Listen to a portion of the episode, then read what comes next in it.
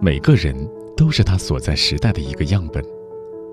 他的故事里印记着这个时代跳动的节奏。一个人，两个人，三个人，很多人，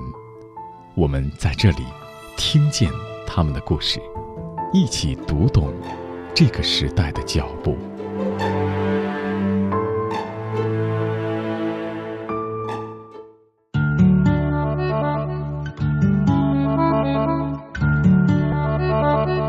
刘子超，作家、记者，一九八四年出生于北京，二零零七年毕业于北京大学中文系，牛津大学路透新闻研究所客座研究员。他曾经公职于《南方人物周刊》《GQ 制足》，出版的作品包括《午夜降临前抵达》《失落的卫星》《沿着季风的方向》，曾经获得书店文学奖年度旅行写作奖。疫情。改变了这位旅行文学作家的轨迹，在原本的计划中，2021年他写作的目的地是黎巴嫩、叙利亚、伊拉克的线路，而如今他正在西藏拉萨，换了一个新的写作主题，在陌生之地重建生活。今天，就让我们一起听见旅行文学作家刘子超。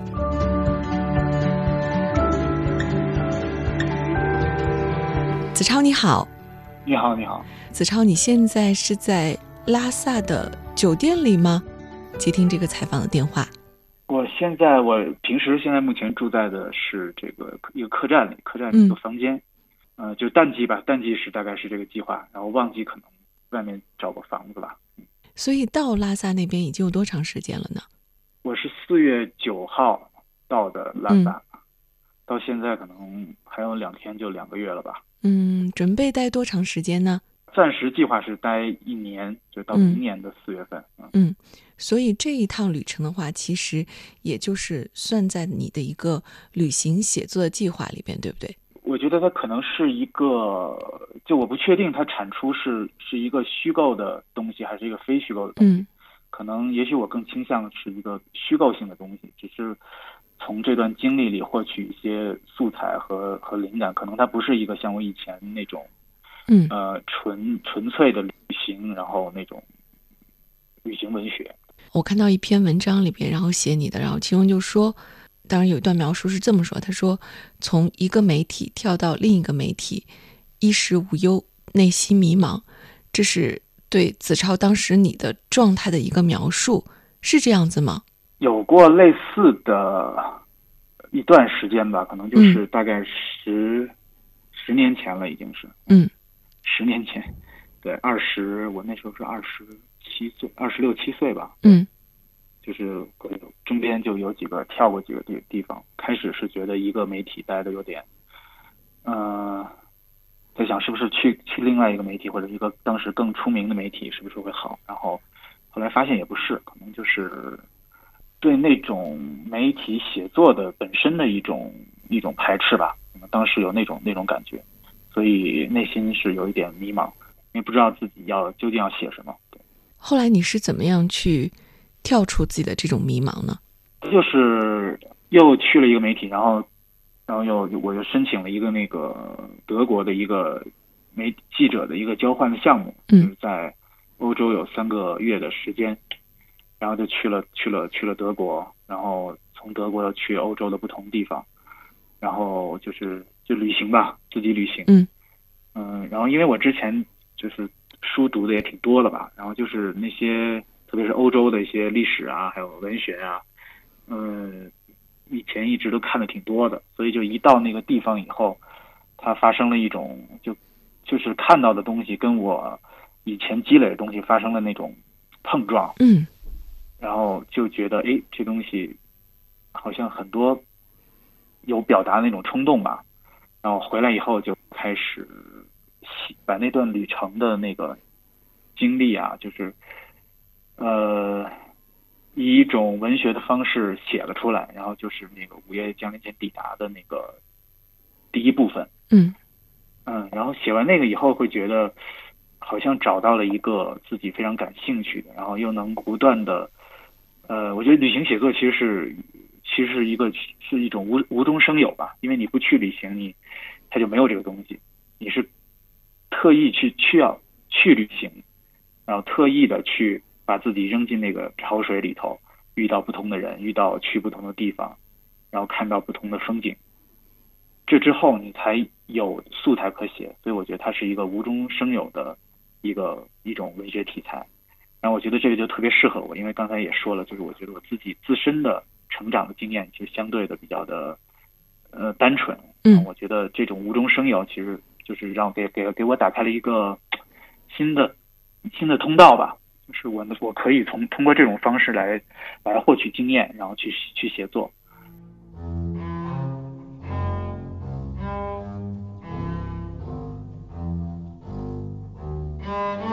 以下文字摘自刘子超的《午夜降临前抵达》一书。我睡了两个小时，醒来时，窗外依然一片黑暗。我看了下表，即便算上晚点时间，我很可能也已经过了乌迪内。我知道，我正朝着与迪里雅斯特相反的方向飞驰。我站起来，从行李架上拨出行李，踉跄中踢到一条腿，还险些坐到西班牙女人的身上。幸好这位女士睡得像一座安稳的码头。我拖着行李站到走廊上，如果有乘务员出现，我会问问他到哪儿了。可是连个人影儿都没有。火车站在一个陌生的小站。我成了唯一跳车的人。等我好容易找到一个站牌，只见上面写着一个陌生的地名。在经过大半夜的煎熬后，我到了这里——乌迪内与威尼斯之间的某地。周围一片漆黑，铁道那边是丛生的荒草，站台上什么都没有，却有一台脏兮兮的投币咖啡机。看来，果然是意大利。我掏出一枚硬币，买了一杯 espresso，站在夜风里把它喝完，并且感到一丝自暴自弃的满足。没错，我抛弃了威尼斯，而选择了这里。这就像一个男人抛弃了年轻美貌的妻子，而选择了年老色衰的娼妇。我想到，旅行本来就是一种悲伤的快乐，甚至带点自找苦吃的快感。而抵达一个晦暗不清的地方，正是旅行者隐秘的乐趣之一。我找到了一个像卖票的地方，敲了敲窗户，工作人员正趴在桌上睡觉。我告诉他，我要买一张去迪里雅斯特的车票。Are you traveler? 算是吧。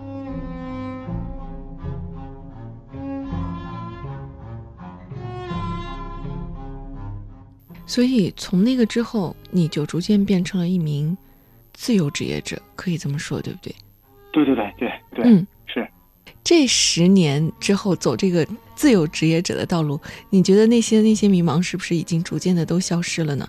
呃，我觉得是吧？就其实还是就变得非常的这个状态，我觉得很好的一点是，我觉得自由职业者其实就像野生动物，永远是自己走在那个非洲的大草原上，嗯，然后你对自己负责，你饿了你要自己寻找食物，没有人投喂你，然后你累了你就自己找地方休息，然后你自己要就时刻保持着警觉。因为生活不是那么的，不是像有工作那么的稳定，嗯，所以你必须时刻保持警觉。然后这就让我渐渐的养成了这种在大草原上生活的这种野生动物的习性吧。我觉得这种习性其实挺好的。就有时候我看那些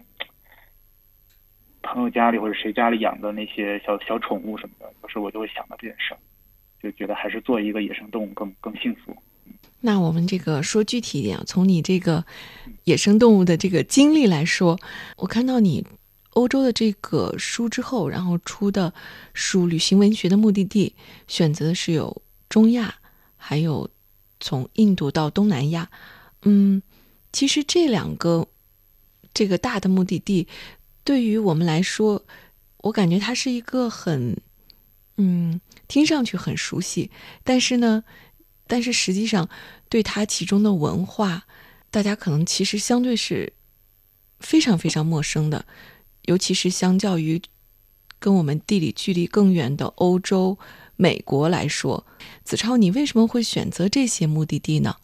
呃，首先我觉得这些地方，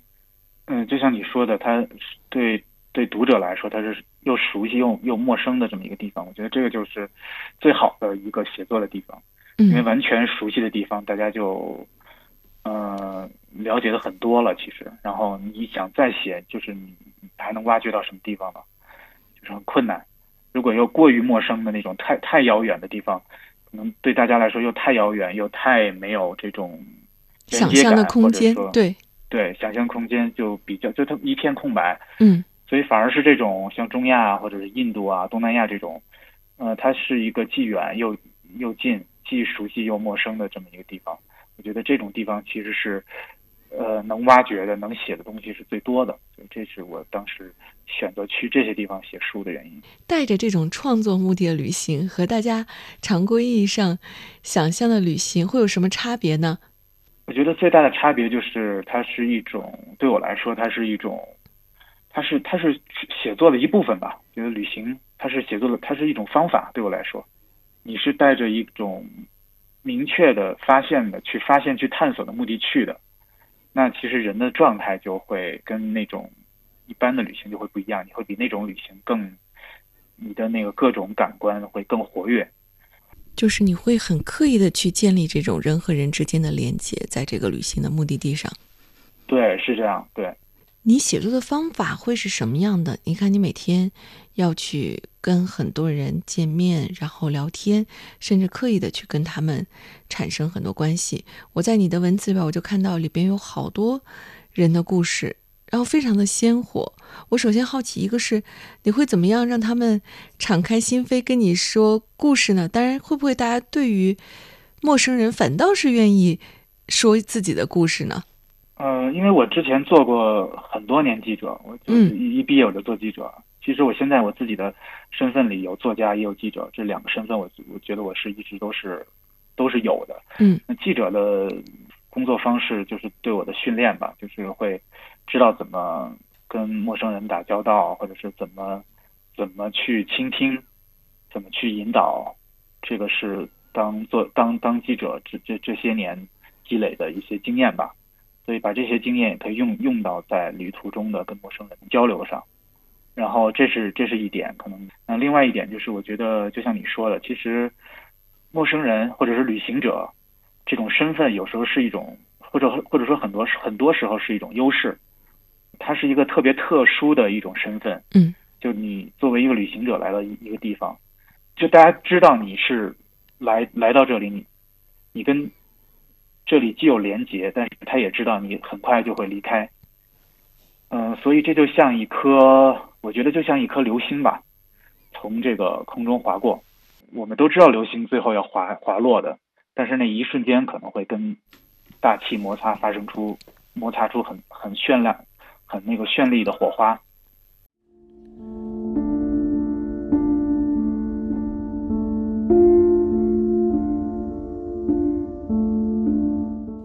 真正的旅行绝不仅仅是见证美妙的奇观，同样应该见证沉闷与苦难。仅仅是了解到世界上还有人在这样生活，就足以令内心辽阔起来。一切终将随风而逝，无论伟大与渺小，都将归于尘土。大家好，我是作家刘子超，我在听见等你。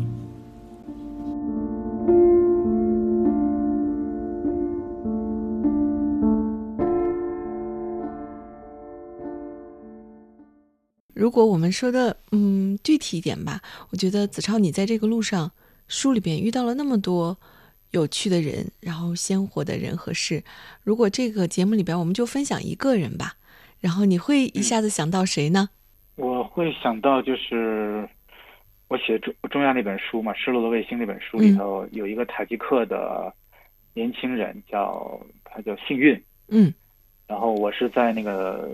这个塔吉克首都杜尚别的那个那个大街上碰上他，偶然碰上他的。然后他当时用汉语跟我打招呼，说想能不能做做我的这个向导导游。他说他在学汉语，想跟我练习汉语。嗯。然后我是第一次在国外遇到一个当地的外国人。嗯。呃，想跟我练习汉语，这这个是我第一次旅行中碰到的。嗯，然后我就跟他聊了一会儿以后，发现他是一个挺挺有意思，然后也挺有代表性的这么一个当地塔吉克的一个年轻人。他就是在孔子学院学汉语，然后之后他很想来中国来留学，然后来发展，觉得自己在自己的国家没有什么机会。他就是不管我那那一周时间在在在杜尚别。然后他就说他想跟我在一起，然后反正我就自己平时探索的时候，我也会可能我就会叫上他，或者是我之后会找每每天都会找他，然后我就我们在一起可能会聊很多东西。回来以后我就我我在写这段旅旅程的时候，我就写了这个人。写完以后，我我因为我的因为我这些东西就是有些片段段落吧，或者是比较长的那种那种呃章节。我在成书之前，会在那媒体上，就是杂志上什么的，就会就会先发一下嘛。嗯。然后发完以后，就是没想到那篇文章就在塔吉克他们那个华人圈里就传就传传开了，可能有人看到就转到他们的群里，然后连他什么老师啊，然后包括可能大使馆的那些人都都读到了那篇文章。嗯，他火了。然后。对，反正就大大家都知道了，就是呃，就那个圈子里，中国人知道啊，有人有一个中国作家跑这儿写了一个东西，然后里面有一个叫幸运的这么一个男孩，然后后来反正就是他们那他们那个时候正在他正在准备那个孔子学院的考试嘛，就是过了那个考试之后，呃，面试之后他就有机会来中国，就类似那种交换一年在中国的大学里读一年书那种机会。就被就被选中了吧，可能因为那个呃考官什么的也都都知道他了吧，所以他就反正可能有一定的优势吧，然后就就来北京读书了。然后在北京的时候，我们还我还去见了他，然后请他吃了饭，见过两次。对，在北京。然后本来他应该是今年夏天他就应该应该那什么了，结束，就这一年已经结束，应该回去了，因为这个疫情啊，应该去年夏天就回去了。嗯。但因为疫情，他们就一直都没有这个没办法回回去，所以现在还在还在北京。所以你看，这个叫做幸运的男孩，他就是跟你的人生真的是产生了一种本身你说就是一个陌生人，但是你们最后这个人生真是产生了很强烈的一种勾连。因为他们那时候管我叫哥嘛，嗯，他在塔吉克管我叫哥，然后我现在就觉得真是我的一个，就我们就是挺。挺亲密的那种朋友关系吧，嗯，对他，他还是会管我叫哥，然后我我我有时候管他叫叫弟，就是我们会问的，我就是会我会问他最近怎么样啊，然后他就说他在干嘛呀什么的，嗯，我明白。然后他也知道我来西藏，对，不能说他的命运被你所改变，但是至少你影响了他命运的进程，包括他此刻刻还留在了中国。对对，就是我觉得我对像你说的，就是改变别人命运，可能这个话说的有点有点太。太太大了，有点太，不是，我觉得肯定不是，因为就是这个本质是他自己去学汉语，他去他有这种想法想来中国。对，嗯，可能在这个过程中，你因为你有这种发心，你有这种愿望，但是在这个过程中，你肯定会碰到很多人，他有意无意的可能会助力这种这种这个过程。我觉得很多事情其实都其实都是这样的。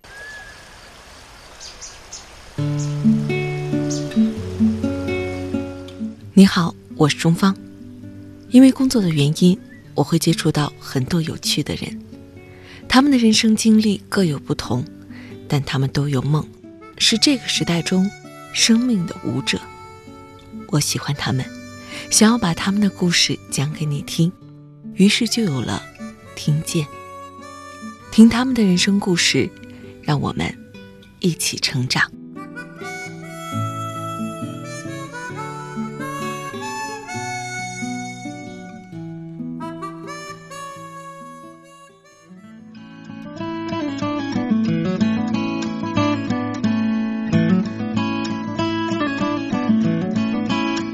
对于旅行文学，刘子超这样写道：“如果说世界是一座巨大的美术馆，国家就是一幅幅画卷。面对一幅画，除了需要时间细细品味，也需要相应的知识。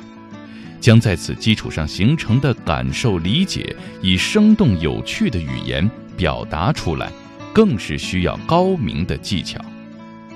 遗憾的是，旅行文学很少被当成一种严肃写作对待，很多人往往把它和流水账、攻略混为一谈。流水账和攻略自有其价值，只是与旅行文学不同。在我看来，旅行文学应该有一种更为严肃而精致的呈现，就像我们在毛姆、拜伦、查特文这些旅行作家的书中反复读到的那样。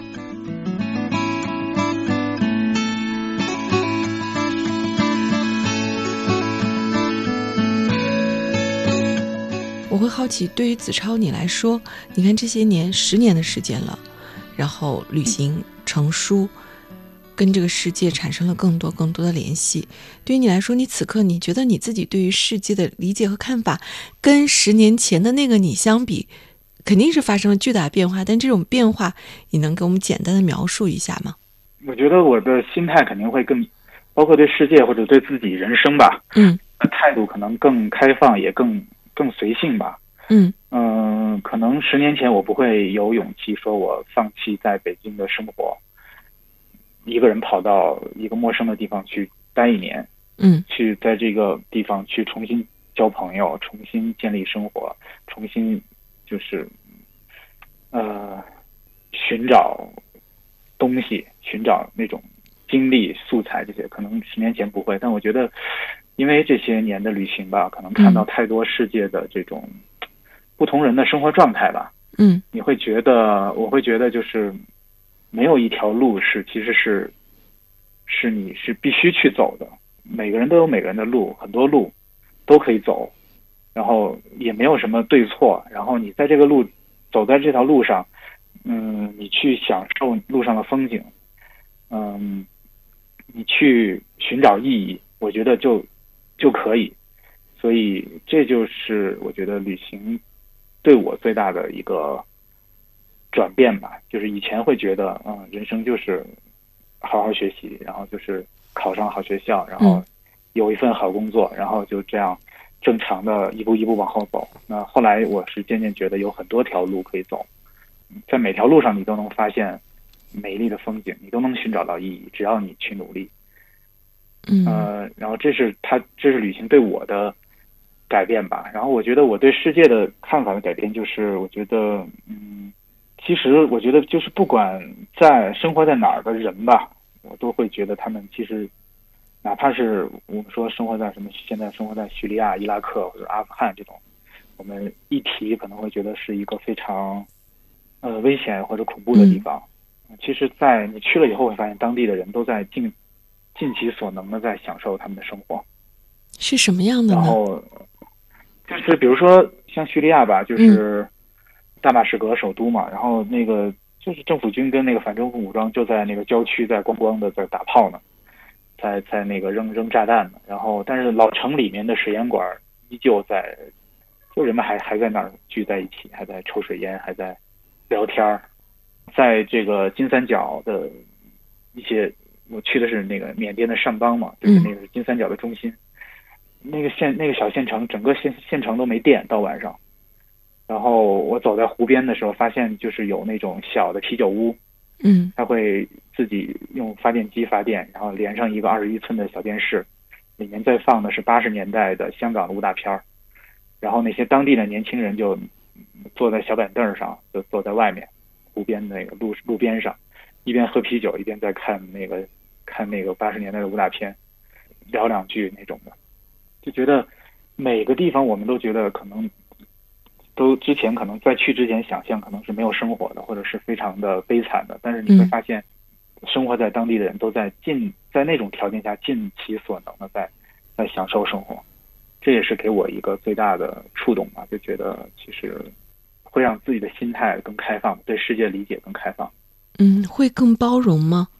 对，肯定会，就就是嗯觉得没有什么，呃，很多东西是无法说对与错的，或者是绝对的对与错的，很复杂吧。就是这种复杂性，让你会产生一种包容感，就觉得你要包容这种复杂性，因为是因为世界是复杂的。当你说到那些危险的地方的时候，我就会想说，子超，你选择去那些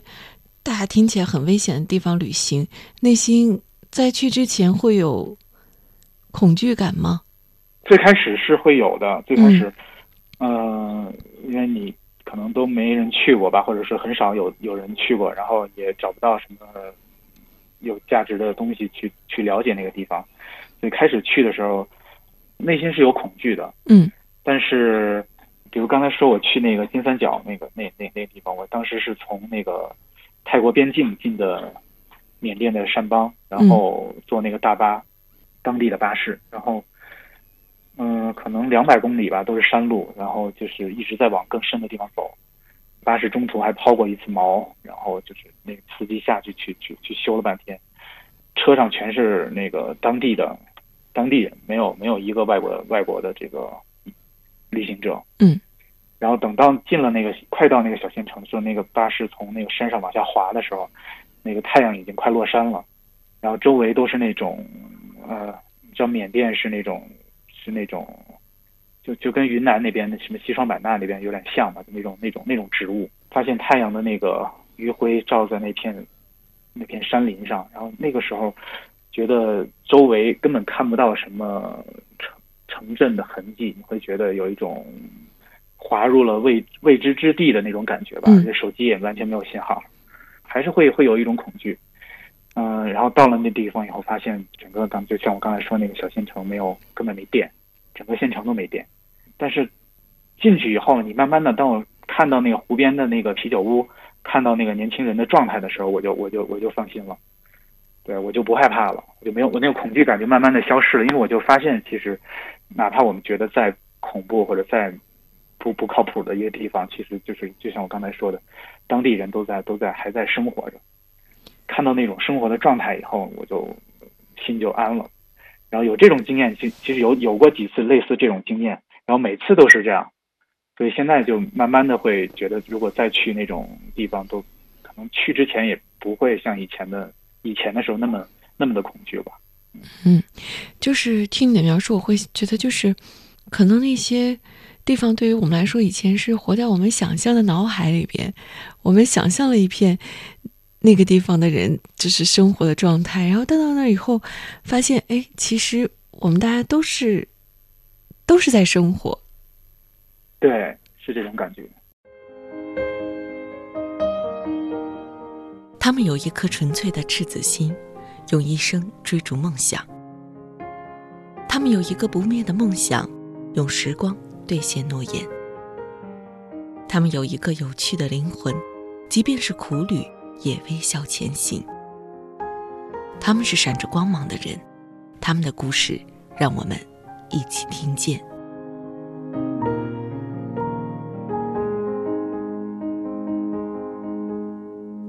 子超，你看，在你跟你聊的过程中，我会想到一件事情，就是你应该是八零后生人，对吧？对，我在过去的几年的时间里边，我采访了有可能有五十个八零后。我其实挺好奇啊，对于子超你来说，你会怎么回答一个问题？就是你觉得自己出生的这个时代是一个什么样的时代？然后你觉得你会怎么评价自己的这个八零后的这所在这个八零后的群体？嗯，我觉得八零后其实我其实不是特别觉得自己属于这个这个八零后，嗯，怎么说？嗯，因为我好像同龄的朋友比较少，然后想大家想的也也不太一样。对嗯嗯，我觉得八零后可能大部分还是相对比较主流吧，可能像我做我这种选择的这种生活状态的就，我我知道的同龄人就没有。嗯啊，呃，我可能更比我更小十年，或者是或是更更小的十五年的那些，那些那那那个年纪的，我好像有倒有倒是有不少的朋友。嗯，我觉得这代人可能是一个怎么说呢？就是第一次有一种身份，就是以一种更平等的身份去观察外界的这么一个机会了。就是随着这个中国的这种国力的崛起，然后文化的发展，你会发现，呃，就是八零从八零后这代人开始，可能有这种更平等的身份去观察世界上的任何地方了。那之前可能再大一点人，可能就没有这样的，就就他们年轻的时候可能没有这种机会吧，我觉得是。我看到在你的书里边有两个表述啊，一个是说你觉得自己是当代的游牧民族，家只是暂时的落脚之处；还有一个表示说，所有人都应当成为水手，直到大海把他们解散。我们应该怎么去理解你写下来这两句话呢？呃，当代游牧民族，因为我是觉得我我的或者说我。挺喜欢那种生生活方式吧，是从游牧民族上游牧民族的身上学习到的。呃，就是游牧民族，你看他是他的他是在不断的这个从一个地一个牧场到一到另一个牧场，夏天有夏天的家，冬天有冬天的家。嗯。嗯，他是在他是在移动的过程中的，然后他因为他这种移动的生活，所以他的物质上的东西是。只有那种最重要的东西，比如说你去牧民的家里，或你去游牧民族那个帐篷里，你会发现他只会带那些最重要的那些东西，那些没那么重要的那些东西，不是必须的东西，他就会舍弃掉，因为它是在移动中的，所以它必须要做到这种这种便捷，对我的生活会有很大的启发吧。我觉得我的生活就是我要保持这种移动的能力。然后，同时，我觉得在日常的生活中，可能需要做一些断舍离。嗯，有的东西可能我觉得它不是我必须的，那我就不去追求它，因为只有这样，你才能保证你的自由、身体的自由，还有精神的自由。这个，这个是我从游牧民族他们的生活方式中学到的东西。然后说当代呢，是因为我们现在其实因为都有手机，都有电脑，然后到处都有。不能说到处吧，大大部分都有网络，其实就是变成了一个呃数码游牧吧，我觉得叫，嗯，就是你其实想连接的时候，你随时还可以连接。比如我现在在拉萨，你在北京，我们还我们想做这些这个这个访问，随时还是可以做，因为有这种数码的连接，它不是那种以前的那种游牧，一下进山以后就就再再见到就冬天了或者夏天了。嗯，所以我觉得这是当代的游牧民族的一种状态吧，可能是就是数码游牧，这是我对这句话的解释吧。然后那个第二句就是那个所有人都应都应当成为水手，直到大海将他们解散，其实是一个歌词，嗯，是那个 Leonard Cohen 的一首歌的里面的一一个一一个歌词。然后我是听这首歌的时候特别喜欢这这这一句，我就把它。我就把它挑出来了，对。所以你觉得自己是一个水手吗？水手跟游牧民族也像嘛，嗯，类似，我觉得是。他一个，他他只是在水上，在海上而已。嗯。从一个港口奔赴另一个港口，觉得这种状态就挺挺好的吧？对，其实刚才在问你那个问题的时候，我就在想说，虽然这两句话它表达的一个是在陆地上，一个是在海面上，但是其实他们可能就是一类人。对对对，是的。最后一个问题，子超，嗯，对于现在你来说，呃，你觉得你的生活的哲学是什么呢？这个问题有点大哦，但是每次都会问采访的嘉宾，就是你觉得你现在生活的价值观是什么呢？其实就是做一个当代的游牧民族吧。嗯，就是刚才说的那种，保持自己的。身体和心灵的自由，然后在日常生活中，在物质上做断舍。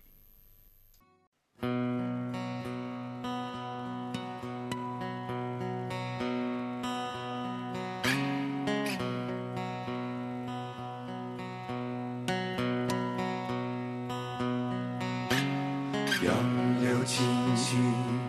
江水平，闻郎岸上。踏歌声，